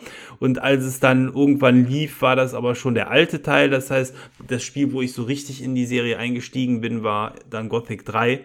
Ähm, was auch geruckelt hat, aber auch, aber äh, aber das hat auch aber auf das ich, PCs geruckelt. Genau, das wollte ich gerade dazu sagen. Das lag dann aber eben an der, an der Engine und äh, zumindest äh, konnte man es vernünftig spielen damals. Es hat Spaß gemacht und damit war ich dann auch in der Serie drin und dann ja mit Risen äh, dann so richtig eingestiegen. Ähm, aber gut, ähm, der erste Teil ist der Klassiker, ähm, die Rahmenbedingungen ähm, in einem kleinen abgeschlossenen Setting zu spielen, in einem kuppelartigen Gefängnis, äh, wo nur Schwerverbrecher sind, mit dem äh, rauen Charme, äh, nur von Verbrechern umgeben zu sein. Das hat äh, die Leute damals begeistert und kann es auch heute tun. Ähm, es wird für alle Systeme rauskommen. THQ bringt es heraus. Insofern äh, erwarte ich da zumindest ein ja, optisch ansprechendes, gut gemachtes Remake, was hoffentlich auch mir vielleicht dann jetzt mal den Zugang zu dem Spiel in einem zeitgemäßen Grafikgewand ermöglicht. Ja, und wer das Original erleben möchte, das und der zweite Teil haben Remaster bekommen auf der Switch und die sollen richtig gut sein. Äh, da, da bin ich tatsächlich auch dran interessiert, vor allem weil die auch physikalische Releases bekommen haben. Und da bin ich ja dann immer nochmal ein bisschen hellhöriger. Ähm, kann ich mir durchaus vorstellen, da dann auch reinzuschauen. Äh, vor allem, weil jetzt halt auch mehr und mehr diese alten Konsolenspiele, äh, andersrum, die, die alten PC-Spiele ihren Weg äh, zu, im, im Launch-Fenster auch auf die Konsole finden. Und das ist, wie gesagt, meine bevorzugte Art und Weise, solche Spiele zu spielen. Und ähm, ja, ich bin da sehr gespannt drauf, was sie draus machen. Jawohl. Ja, ich bin dann wieder bei einem Remaster, da habe ich noch zwei von. Äh, das erste ist jetzt Paper Mario, die Legende vom Ionentor. Ein GameCube-Klassiker, den ich damals leider verpasst habe. Ist ein Spiel, was schon lange auf meiner Nachholliste steht, aber die GameCube-Version geht mittlerweile für 100 plus Euro äh, in den Verkauf. Und das ist meiner Meinung nach ungerechtfertigt. Äh, da werden Leute über den Tisch gezogen. Und äh, da bin ich froh, dass mir dann das Remaster die Möglichkeit gibt, das für nur 60 Euro, danke Nintendo, dann nochmal auf der Switch erleben zu können. Und ähm, das sieht, das hat diese Paper Mario Optik, aber die haben da ganz schön viele Effekte drauf geklatscht. Und in dem Fall ist das eine gute Sache. Das Spiel sieht zeitgemäß aus. Das hat bei dem Mario RPG schon geklappt. Äh, das sieht auch klasse aus. Das, das zocke ich ja aktuell. Und ich erhoffe mir da ein ähnliches Ergebnis bei dem Paper Mario 2 äh, dass da dann auch entsprechend die Liebe reinfließt, äh, die das Spiel verdient. Das Einzige, was ich doof finde, und das macht Nintendo leider sehr oft aktuell, ist, wenn sie schon den zweiten Teil remastern, wieso packen sie nicht noch den ersten einfach als ROM mit drauf? Das ist ein N64-Spiel, das ist nicht groß das hätte da sicherlich auch noch drauf gepasst. Ich weiß, es ist in ihrem blöden äh, Nintendo Online-Service mit drinne, aber der verschwindet irgendwann. Äh, die haben jetzt zuletzt den 3DS und Wii U und Wii Shop geschlossen. Der wird auch irgendwann auf der Switch verschwinden. Packt doch da einfach das Original mit drauf. Dasselbe gilt für Luigi's Mansion. Das habe ich jetzt nicht auf meiner Liste. Da kommt der zweite Teil dieses Jahr raus. Der dritte Teil ist auf der Switch wo ist das Remaster vom ersten Teil? Wieso packt sie das nicht einfach mit drauf und wenn es nur das GameCube-Original ist? Äh, ich verstehe es nicht. Nintendo ist doof. Äh, und trotzdem kaufen wir deren Spiele. so ist es ja. Ja, über meinen nächsten Titel ähm, ist schon genug geredet worden. Ich will ihn nur kurz erwähnen. Die Rede ist von Hellblade 2, dem Spiel im Wikinger-Setting, was ebenfalls in Unreal, äh, in neuester Unreal Engine Grafik daherkommt. Sieht fantastisch aus. Äh, die Frage ist, wie gut das Spiel ähm, dann gepolished wurde. Der erste Teil hat mir Freude bereitet. Ich glaube, du hattest da nicht so viel Freude mit. Oder nee, nee, ich habe ihn noch nicht gespielt. Hast, hast ich habe hab ihn da, aber ich habe ihn noch nicht gespielt. Aber ähm, Hellblade 1 ist sicherlich nicht der Gassenhauer wie in God of War oder andere Spiele. Hat so ein bisschen eine ähnliche Grafik, äh, vielleicht vergleichsweise, aber ähm, spielt sich halt ganz anders. Ich bin gespannt, ich freue mich drauf. Ein bisschen skeptisch macht mich das da für einen Titel, der eigentlich schon längst hätte rauskommen sollen, immer noch kein konkretes Datum ähm, da ist, ob es dann irgendwann per Shadow Drop mehr oder minder sofort rauskommen soll, ich weiß es nicht. Kann auch einfach heißen, dass das Spiel erst gegen Ende des Jahres herauskommt und sich das noch ewig zieht, weil irgendwie das Team nicht so weit ist, das Spiel wirklich vernünftig herauszubringen. Unreal Engine scheint ja auch tatsächlich auf den aktuellen Konsolen immer noch für Probleme zu sorgen. Das, was bisher in der Engine herausgekommen ist, obwohl ja Demos gezeigt haben, dass es angeblich darauf gut laufen soll. Ich weiß nicht, also so 100% überzeugt bin ich noch nicht von der neuen Unreal Engine auf den aktuellen Konsolen ohne massive Anpassungen. Ja, das äh, EA First Person Zauberspiel, das lief in Sub 1080p auf der Next Gen Konsole und das ist schon erbärmlich. Das äh, ja, ich glaube, die gewollt. Unreal Engine 5 ist ein bisschen zu hardwarehungrig. Ja. Da hat man sich vielleicht ein wenig übernommen. Ja, die ist ja auch spektakulär. Das ist ja einfach äh, der geilste Shit tatsächlich, äh, den es im Moment gibt, mal davon abgesehen, dass da Raytracing nicht so richtig drin ist, dass die da andere eigene Mittel so, äh, nutzen, aber äh, insgesamt der Detailreichtum, irgendwie siehst ja mehr Polygone als Pixel auf dem Bildschirm. Äh, das ist ja schon krass, ne? Naja, gut. Ja, aber man muss gucken, dass es trotzdem läuft. Und das ja, ist, glaube ich, der große Fehler diesmal gewesen. Ja, vor allen Dingen, die haben nicht gesagt, welche Auflösung. Wahrscheinlich ist das genau der Trick an der Sache.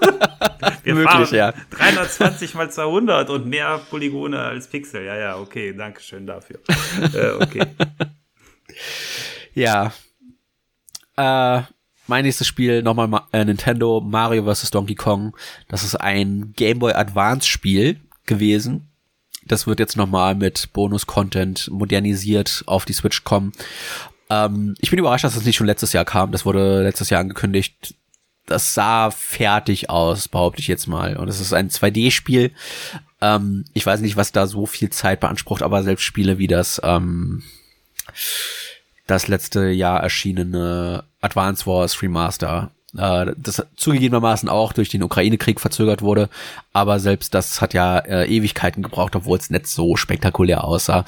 Ähm, ich weiß nicht, was Nintendo da aktuell macht mit ihren Remasters. Die nehmen sich da ganz schön viel Zeit für. Das ist auf der einen Seite natürlich positiv, auf der anderen Seite äh, frisst das aber auch ganz schön die Zeit. Ähm, ich finde es immer schade, wenn dann solche Spiele äh, ja dann auf, auf einer Warteliste stehen, wo du dann Titel aber hast wie das Mario Wonder, wo ich dann da eher zuschlagen würde. Und wenn das zuerst rausgekommen wäre, was ja durchaus möglich gewesen wäre letztes Jahr, dann hätte ich das bestimmt eher mitgenommen als äh, jetzt, wo ich dann die Auswahl zwischen dem und dem neuen Mario habe.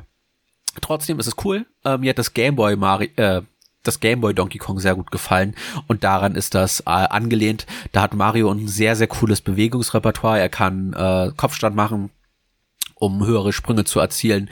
Backflip kann er machen, das ist noch vor Mario 64 und äh, dieses ganze Bewegungsrepertoire bringt er auch mit in das Mario vs. Donkey Kong Remaster und ähm, ja, es hat eine schöne, nette Optik. Die Story ist lustig. Äh, Donkey Kong stiehlt äh, so Mario-Spielfiguren aus einer äh, äh, Fabrik und die muss Mario jetzt wieder einsammeln.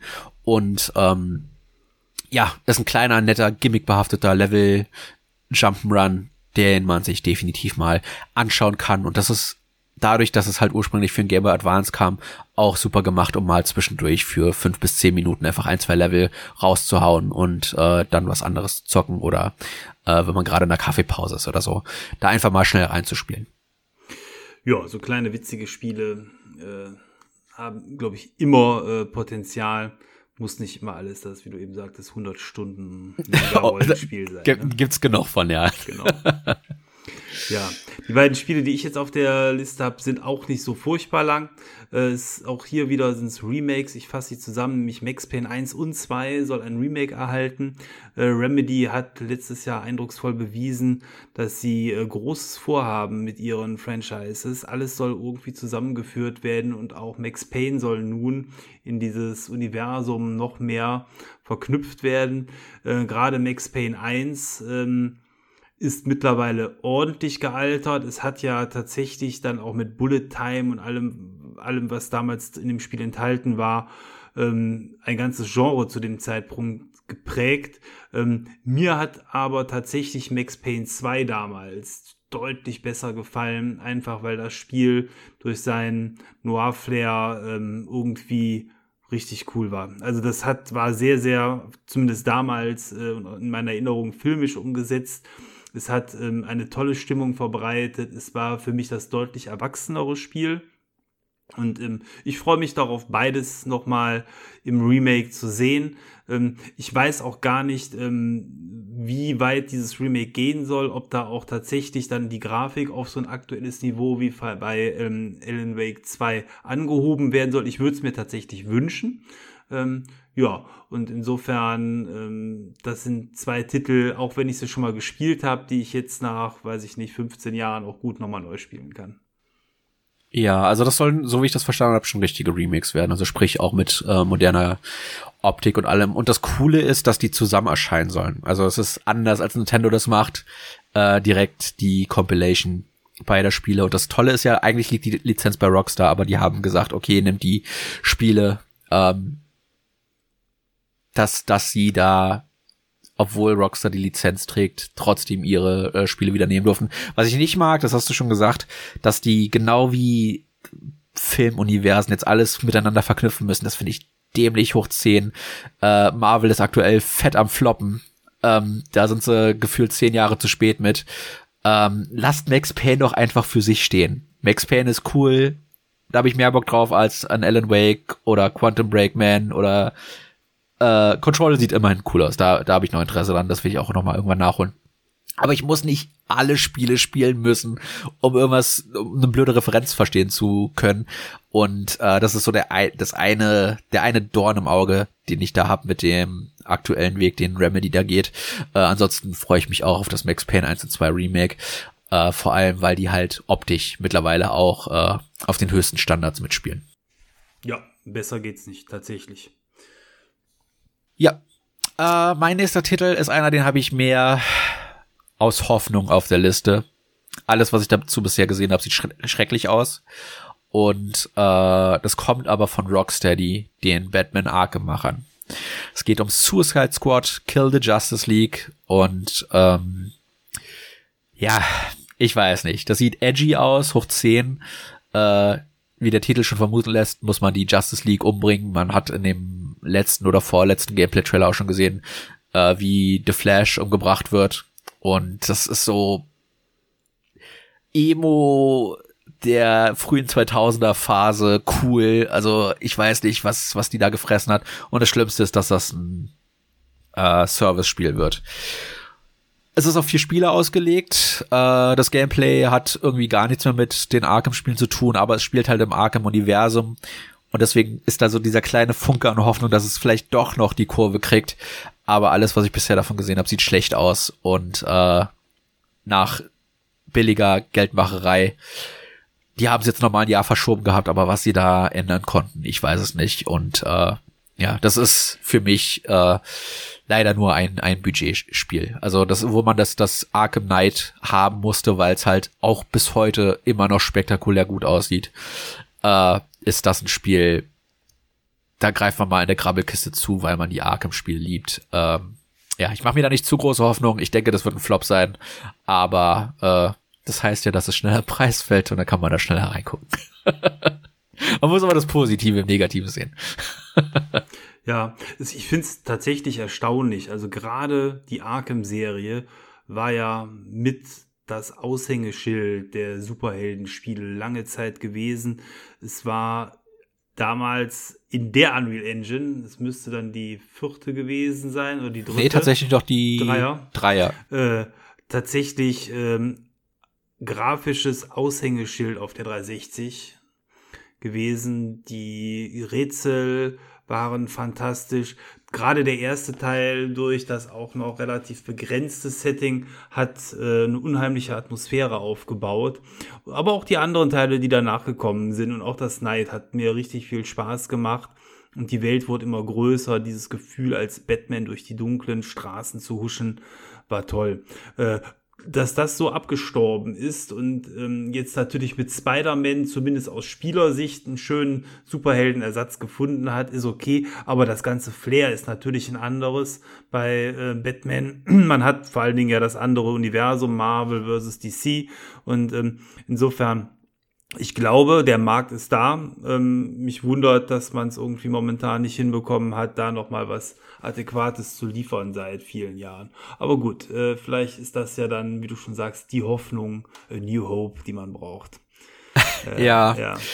Ja, es ist halt, es ist halt wirklich schade, dass sie dem die Stilistik so fallen gelassen haben, weil das ist halt poppig bunt und ähm, auch ein Effektfeuerwerk. Alle alle Angriffe und so, die man mit den Figuren auslöst, sind over the top und mit äh, viel Glitzer und Sparkle und und sonstigem Effektgewitter äh, äh, verziert, aber ob's das nötig gehabt hätte, ich glaube, ein normales Suicide, Suicide Squad Spiel ähm, hätte es auch getan. Ja. Ja, aber Hoffnung ist das richtige Stichwort. Das braucht man auch für ähm, mein nächstes äh, Highlight-Spiel, wo ich mich ja schon seit irgendwie jetzt zehn Jahren drauf freue. Die Rede ist noch nicht mal von Star Citizen, sondern von Squadron 42, dem Singleplayer-Ableger. Dass äh, Star Citizen fertig wird dieses Jahr, glaube ich nicht. Bei Squadron 42 würde ich zumindest mal eine 50% Chance in den Raum werfen, weil das Spiel im letzten Jahr Feature Complete geworden ist. Christopher Roberts äh, hat bekannt gegeben, dass eben bei diesem Spiel nichts mehr hinzugefügt wird. Es wird ab jetzt am Polishing gearbeitet. Ähm, die Grafik hat sich nochmal gravierend verbessert äh, zu dem, was man vorher gesehen hat. Also insbesondere die ganzen ähm, Gesichter und Charaktere haben tolle neue grafische Features bekommen, die die Haut, die Haare und auch die Beleuchtung und alles im Raum deutlich besser aussehen lassen. Ähm, ich verspreche mir hier nach wie vor ein absolutes Meisterwerk, wenn es denn dann fertig ist. Ähm, das, was ich schon gespielt habe, war auch sehr vielversprechend. Man kann ja ähm, dich von Star Citizen so eine ja, spielbare Beta oder wie man es nennen soll, ähm, herunterladen. Ähm, also die Hausaufgaben sind gemacht worden, die Features sind da, es muss halt vernünftig zu einem Spiel zusammengesetzt werden. Und wenn das momentan gemacht wird, ähm, dann sehe ich die Chance, dass äh, Ende des Jahres zur nächsten großen CitizenCon dann vielleicht das Ganze ähm, tatsächlich released wird.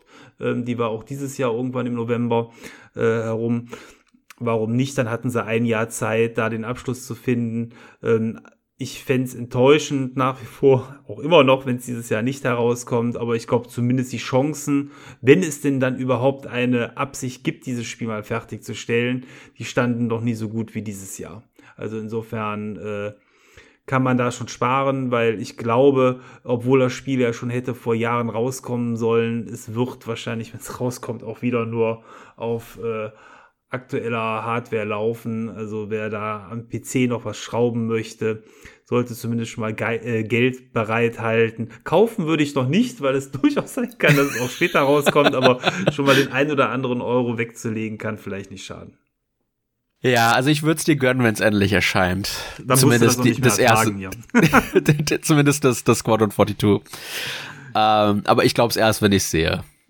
Der ja. Chris Roberts redet gerne viel, äh, wenn der Tag lang ist und ich glaube es wirklich erst, wenn es da ist. Das ist jetzt schon zu oft äh, erwähnt worden. Und ähm, ich würde es dir, wie gesagt, gönnen, wenn es endlich erscheint und wenn es auch gut wird. Das glaube ich schon.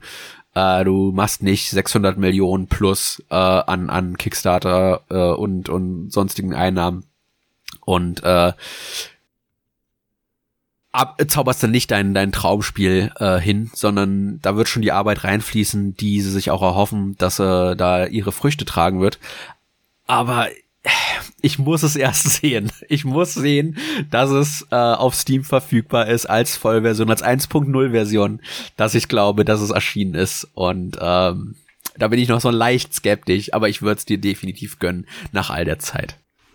Ja, ja, sonst äh, geht der Mann schon in Rente irgendwann, bevor das Spiel fertig ist. Der ist ja, dürfte zumindest auch um die 50, 50 plus sein. Naja, schauen wir mal. ja. Okay. Äh, ja, aber das ist, also wenn es herauskommt, ist das das Spiel, wo ich mich am meisten drauf freue dieses Jahr, äh, wie auch in den letzten Jahren. Wenn nicht, dann eben nicht. Gut. Ja. Äh, mein letzter Titel, bevor ich zu meinen zwei Kickstarter-Spielen komme, ist The Plucky Squire. Das ist auch ein Spiel, das hat eine irre, irre niedliche Optik. Es ist ein Action-Adventure, aber es hat den Twist, dass man das in einer 2D-Perspektive spielt.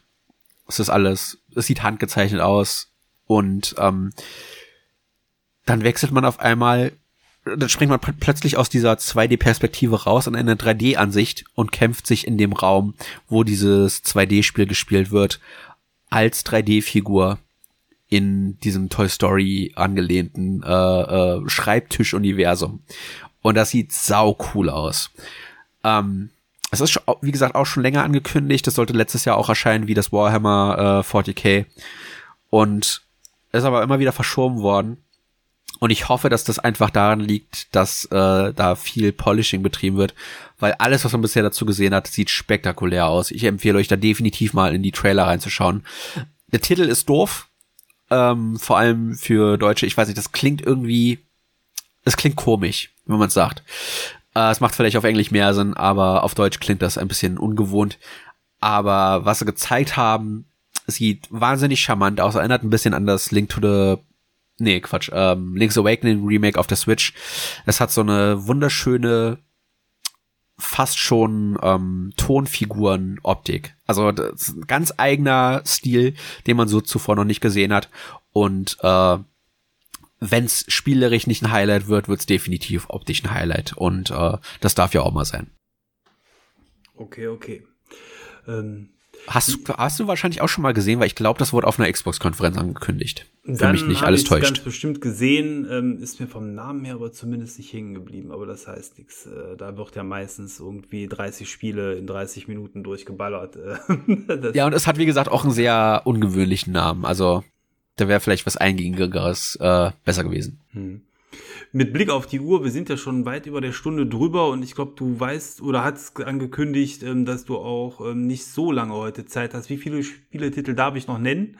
Ähm, wie viel hast du noch? Na, ich glaube, das schaffen wir von der schaffen Zeit. Schaffen wir? Okay. Ja. Dann fasse ich zumindest jetzt mal zusammen. Ähm, die nächsten zwei Titel sind Star Wars Spiele. Ähm, eins wird mit hoher Wahrscheinlichkeit dieses Jahr rauskommen, das andere weiß ich nicht. Die Rede ist einmal von Star Wars Eclipse und einmal Star Wars Outlaws. Outlaws ist ein Titel von Ubisoft, hat man zuletzt schon viel von gesehen. Ist ein typisches Third-Person-Spiel, wie es Ubisoft gerne macht, aber eben im Star Wars-Universum. Ähm, für mich geht Star Wars immer. Ich fand die Assets cool. Ich fand die Idee, so einen Han Solo-Charakter zu spielen, ganz gut. Ähm, ich glaube, in dem Fall ist es eine Frau, die man spielt. Ist auch ganz nett.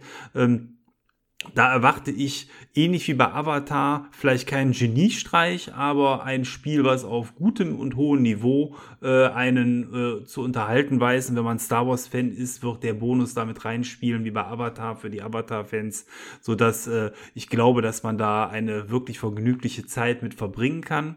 Ähm, und dann äh, das Eclipse ist von Quantic Dream, werden vielleicht viele schon wieder vergessen haben. Man hat mal äh, Trailer dazu gesehen. Das sah sehr, sehr cool aus. Ähm, Quantic Dream sind ja die Leute, die diese wirklich sehr, sehr filmartigen Spiele wie Heavy Rain äh, zum Beispiel gemacht haben. Und ähm, ich äh, erhoffe mir hier ein Spiel im Star Wars-Universum, was A, grafisch ähm, bisher Ungesehenes zeigt auf Konsole und auf der anderen Seite eine Story reinbringt, die dann auch den Namen Story wirklich verdient. Problem ist, da hat man schon echt lange nichts mehr von gehört. Insofern wäre entweder dieses Jahr die Möglichkeit, dass man sehr viel hört, weil es jetzt mehr oder minder fertig ist, oder man hört eben nach wie vor nichts, weil einfach äh, das Spiel irgendwie im Sande verlaufen ist. Ja, bei dem Eclipse bin ich mir auch unsicher, aber das Outlaws ist cool. Ich bin nicht, der, ich bin nicht mehr der größte Star Wars Fan, aber was Ubisoft hier macht, ist halt ihr Sandbox, Sandbox-Konzept zu nehmen und das auf mehrere Planeten zu verteilen. Das heißt, man hat nicht nur einen großen Planeten, der halt überall gleich aussieht, sondern man, man hat verschiedene Biome. Vier, vier Planeten, die gleich aussehen, sehr geil. Nee, die, die dann hoffentlich schon verschieden aussehen. Okay. Und äh, das alles natürlich auch geschmückt mit äh, Raumschiffschlachten hoffentlich. Ähm, man kann auf jeden Fall in einem Raumschiff rumfliegen. Und ähm, ja, ich bin ja der modernen Ubisoft-Formel ein bisschen aufgewärmt. Äh, entsprechend habe ich da auch Lust drauf. Dann hoffentlich mal wieder ein gutes Star Wars-Spiel zu bekommen, äh, das mir auch gefällt. Das äh, tun andere Spiele, die da aktuell veröffentlicht sind, nicht so. Aber das sieht zumindest charmant aus. Und äh, eine weibliche Schmugglerin zu spielen, geht immer. Ja. Ähm, dann, das Spiel hatte ich auch schon mal erwähnt. Da haben wir letztes oder vorletztes Jahr die Folge zu dem spielbaren Prolog gemacht. Euden Chronicle 100 Heroes ist äh, der spirituelle Nachfolger der Suikoden JRPG-Reihe von Konami. Und äh, das habe ich gebackt gehabt und das soll jetzt im, ich glaube Ende April dann auch endlich erscheinen. Äh, die große Pre-Order-Aktion hat schon gestartet, also ich denke, der Launch lässt lange, äh, nicht mehr lange auf sich warten. Und ähm, ja, das hat einen coolen Stil, das hat Pixel äh, gestaltete Figuren, aber in 3D-Hintergründen und das sieht einfach klasse aus. Äh, das hat das ähm, Oh, wie hieß das Prologspiel nochmal? Naja, das hat das, das Prologspiel hat es auf jeden Fall schon ziemlich gut in, in Szene gesetzt. Und äh, ja, ich verspreche mir davon eigentlich nicht nicht in dem Sinne, was, dass ich so Ikonen kenne. Die, das sind Spiele, die habe ich leider damals verpasst. Ich hoffe immer noch, dass Konami endlich hier eins und zweier Remaster äh, äh, raushaut. Das haben sie auch schon Ewigkeiten nicht mehr äh, behandelt, obwohl es für letztes Jahr auch angekündigt war. Aber es ist einfach eine eingesessene Franchise, die ihre Fans hatte und wo die Macher genau wie äh, Koji Igarashi zum Beispiel mit äh, seinem Castlevania inspirierten Spiel äh, Bloodstained da wirklich Herzblut reinsteckt, um das Spiel zu liefern, was sich Fans lange gewünscht haben. Also praktisch ein echter spiritueller Nachfolger. Und äh, alles, was man bisher dazu gesehen hat, sieht klasse aus. Ich kann da also ich hoffe, das, wird nicht das nächste 100 plus Stunden RPG, aber ich erhoffe mir davon ein, schönes, schönes äh, äh, Abenteuer, wo man die 100 Heroes dann einsammeln kann, inklusive der Figuren, die man schon in dem Prolog äh, kennenlernen durfte. Und äh, da bin ich sehr gespannt drauf, was man da letzten Endes dann geliefert bekommt. Hm. Hast du mal die Spielzeit überschlagen von den Spielen, die du dieses Jahr spielen willst? Ohne Scherz. Das ist so, äh, aber das ich, müssen ja, keine Ahnung, 300, 400 Stunden bestimmt sein, oder? also sagen wir mal, das Persona 3 Reload geht so circa 50 Stunden. Das Like a Dragon, das, das Yakuza 8, 100 Stunden. Final Fantasy 700 Stunden, da sind wir schon bei 250. also, äh, ich werde nicht alles spielen dieses Jahr, was hier heute erwähnt wird. Ähm, das sind nur die Spiele, die mich mit am meisten reizen. Sehr gut. ja, ich war eben mit Star Wars im Weltall und werde auch mit dem nächsten Titel mit The Outer Worlds 2 im Weltall bleiben.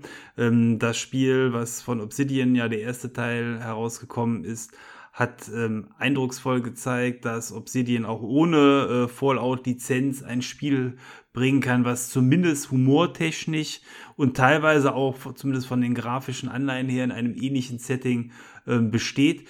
Der erste Teil war, glaube ich, eher durchwachsen angekommen. Mir hat er sehr gut gefallen. Ich mochte diesen schrägen Humor, ich mochte ähm, die Charaktere und auch dieses Wechseln von einem Planeten zum nächsten und äh, dass man ein Raumschiff hat und eine Crew. Das hat mir alles sehr viel Freude bereitet. Ähm, insofern freue ich mich da tatsächlich auch sehr auf den zweiten Teil. Es gab ähm, DLC zum ersten Teil, DLC, die ich theoretisch gerne gespielt hätte. Praktisch hat mir da den Spaß vermiest, deswegen habe ich es auch nicht gekauft, dass die während des Spiels äh, stattgefunden haben. Der erste Teil ist sehr abgeschlossen. Ähm, wenn man das Spiel beendet, äh, gibt es einen Abspann, wo einem erzählt wird, was die nächsten gefühlt 15, 20 Jahre in diesem Universum passiert. Ähm, was sehr befriedigend ist am Ende, aber wenig Raum halt gelassen hat, um die Geschichte an der Stelle weiter zu erzählen. Und ähm, DLCs, die irgendwie während des Spiels stattfinden, haben sich für mich im Nachgang nicht irgendwie im Sinne erschlossen. Wer das Spiel tatsächlich äh, zu dem Zeitpunkt äh, jetzt neu spielen will, sollte die mit, mit dazu kaufen, äh, alles zusammenspielen, alles super, aber so für sich genommen habe ich also jetzt quasi eine längere Durchstrecke und insofern ist Outer Worlds 2 für mich äh, ein Spiel, was meine Neugierde geweckt hat. Äh, auch hier ist nicht klar, ob es dieses Jahr rauskommt, aber es ist angekündigt. Insofern ähm, bestehen zumindest gute Chancen, den noch sehr lückenhaften Katalog von Microsoft dieses Jahr mit so einem Titel dann auch weiter zu füllen. Ja, ich weiß nicht, ob das zuerst rauskommen wird oder das Fantasy-RPG, an dem die auch arbeiten. Das stammt auch von denen, oder? Ja, das, das äh, ist richtig, aber äh, Avowed heißt das, glaube ich, was du meinst, oder Avowed. Äh, das ist äh, glaube ich, ah, boah, das ist sehr, sehr groß. Ähm, ich würde eher für möglich halten, dass ein Outer Worlds 2 kommt, einfach weil es okay. schon da ist. Aber klar, letzten Endes äh, alles Kaffeesatzleserei, weiß kein Mensch. es kommt, wenn es kommt. Rein vom Bauchgefühl, ja. ja. Ähm, mein letzter Titel für heute ist das zweite Spiel, was ich gekickstartet habe. Äh, ist ein kleines Indie-Studio aus Spanien.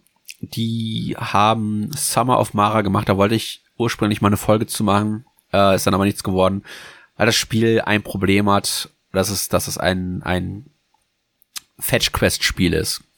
Aber das hat einen wahnsinnig tollen Charme gehabt und die Entwickler haben letztes Jahr zwei Kickstarter angekündigt. Zum einen Koa and the Seven Pirates of Mara, also das, das Sequel sozusagen zu dem äh, Summer in Mara oder Summer of Mara. Und ähm, das habe ich schon bekommen letztes Jahr. Also äh, das ist ein Studio, was abliefert. Und das zweite Spiel, was dann dieses Jahr rauskommen soll, ist Mika and the Witch's Mountain. Und einer meiner absoluten Lieblingsanime ist Kikis kleiner Lieferservice und das ist praktisch das als Spiel. Du bist Mika, die kleine Hexe und die hat einen Lieferservice auf einer kleinen äh, ja, Insel äh, äh, Apparat und äh, alles, was man da soweit ich weiß machen muss, ist rumfliegen und Päckchen abliefern. Und das ist schön, weil man einfach mal ein ruhiges Spiel bekommt, wo man ohne Action und Abenteuer äh, trotzdem schöne Settings erleben darf. Wie die, das ist eine Insel mit einem Vulkan und dann muss man auch mal durch den Vulkan fliegen und so. Und ähm, der Besen kann auch, glaube ich, nur bestimmte Höhen erreichen, wenn man in Windböen reinfliegt und so. Das hat schon Puzzle-Elemente, aber es ist halt so ein unfassbar gemütliches, eine unfassbar gemütliche Spieleidee. Äh, wir hatten ja das Lake letztes Jahr besprochen äh, Post ausliefern. Das hat schon seinen Charme in Videospielform und das auf dem fliegenden Besen zu machen, das sah einfach wahnsinnig, wahnsinnig charmant aus. Und da wusste ich, äh, die liefern bestimmt was äh, äh, Schönes ab. Und wenn es nur ein kleines 10, 12 Stunden Spiel wird. Und ähm, ja, da freue ich mich drauf, das äh, Kikis kleiner Lieferservice als, als Spiel zu erleben. Und das Coole ist, äh, die wussten ganz genau, was zu machen, weil eine der Kickstarter Rewards war ein äh, daran angelegtes Outfit, also schwarzes Kleid mit roter ähm, Schleife im Haar. Und ja, da wusste man sofort, was Sache ist. Klingt äh, witzig, ja. Äh, Kikis kleiner Lieferservice, äh, finde ich, ist sowieso so ein netter Film. Ne? Der ist eher mit den leisen Tönen unterwegs, aber äh, ja, für Studio Ghibli-Fans. Ne? Ein Titel, der, glaube ich, in keiner Sammlung fehlen darf. Ja, wie gesagt, einer einer meiner Lieblingsfilme. Ja, ich habe jetzt nur noch drei Titel auf meiner Liste, die ähm, alle mit Sicherheit dieses Jahr nicht herauskommen, wo ich mir aber einfach äh, oder wo ich mich darüber freuen würde, wenn man überhaupt noch mal was Neues hört, was Neues sieht. Die Rede ist hier von ähm, Dragon Age 4 und dem neuen Mars-Effekt. Von beiden hat man schon mal was gehört. Ähm, Dragon Age 4 war ja schon sehr konkret angekündigt. Mal irgendwann, ähm, dann ist es da komplett still drum geworden. Ähm, bei Mars Effect hat man eigentlich nur gehört, dass es weitergehen soll, dass die Story von dem letzten Teil auch nicht weiter verfolgt werden soll, also dass eher was ganz Neues kommen soll innerhalb des Universums. Beide Spiele haben mir sehr gut gefallen oder beide Spielserien. Ähm, ich würde mich tatsächlich, boah, wenn ich mich jetzt entscheiden müsste, was ich gerne zuerst sehen würde, wahrscheinlich etwas mehr über ein neues Mass Effect freuen, äh, wenn es denn dann gut gemacht ist. Andererseits, Dragon Age 3 hat einen ja am Ende mit der Story sehr, sehr, äh, ja, krass stehen lassen. Der Cliffhanger zieht sich gerade seit Jahren. Ähm, ja, also beides sind Titel, wo ich mich drauf freue. Ähm, ich würde aber äh, eben, wie gesagt, höchstens schätzen, dass man dieses Jahr zu einem von beiden Spielen, beide werden sie eh nicht gleichzeitig raushauen, ähm, wieder was sieht. Und wahrscheinlich ist dann Dragon Age 4 das auch, was zuerst äh, herauskommt. Ähm, und als äh, anderes Spiel, wo ich mir gerne mehr von äh, erhoffen würde, ist Crisis 4. Ähm, da habe ich auch jetzt bei der Recherche, was in diesem Jahr herauskommen könnte oder wo es neue Infos zu geben kann, zum ersten Mal tatsächlich von gelesen. Ähm, der dritte Teil von Crytek äh, hat mir damals äh, ja, die Augen geöffnet, was äh, im Shooter-Bereich möglich ist. Als der herausgekommen ist, war die Grafik ja wirklich spektakulär, ähm, hat ähm, die Konsolengrafik von den nächsten Jahren eigentlich vorweggenommen, einfach weil das Spiel mit einer topmodernen Engine daherkam, die auf kaum einem Rechner zu dem Zeitpunkt gelaufen ist, so wie es Crytek äh, gerne macht. Ähm, wenn Crisis 4 jetzt kommt, würde ich mir ähnliches erhoffen.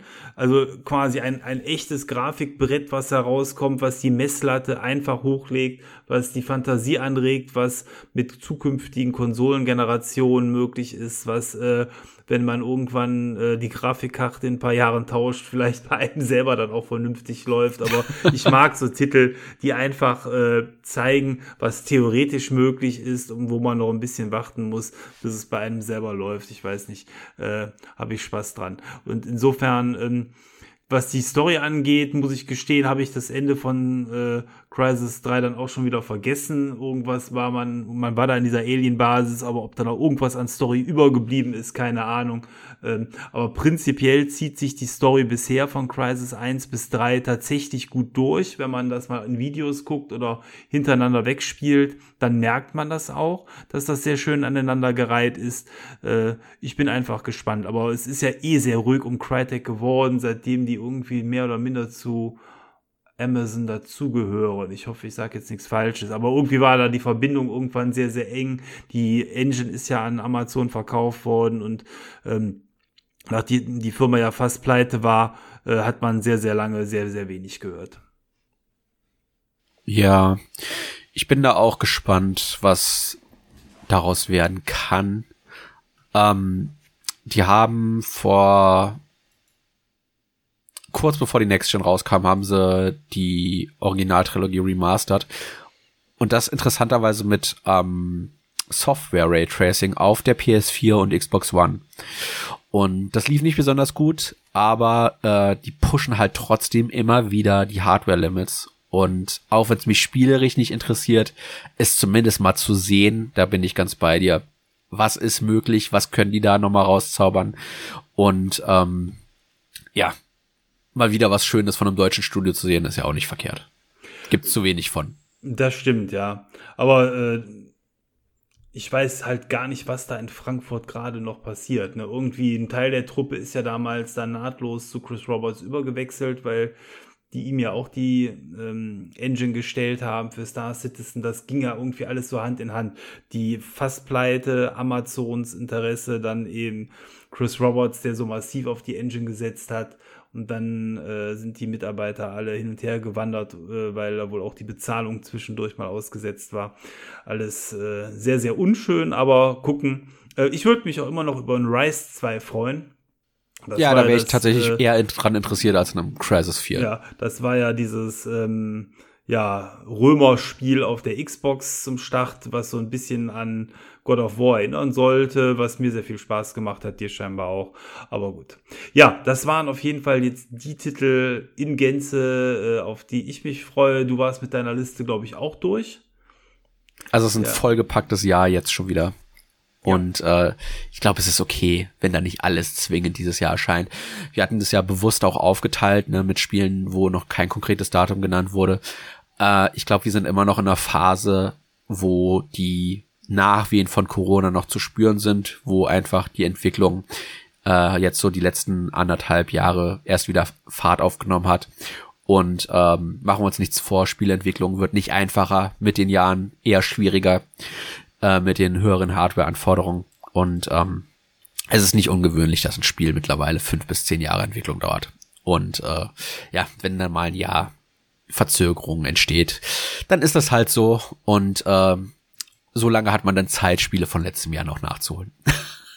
das stimmt, ja.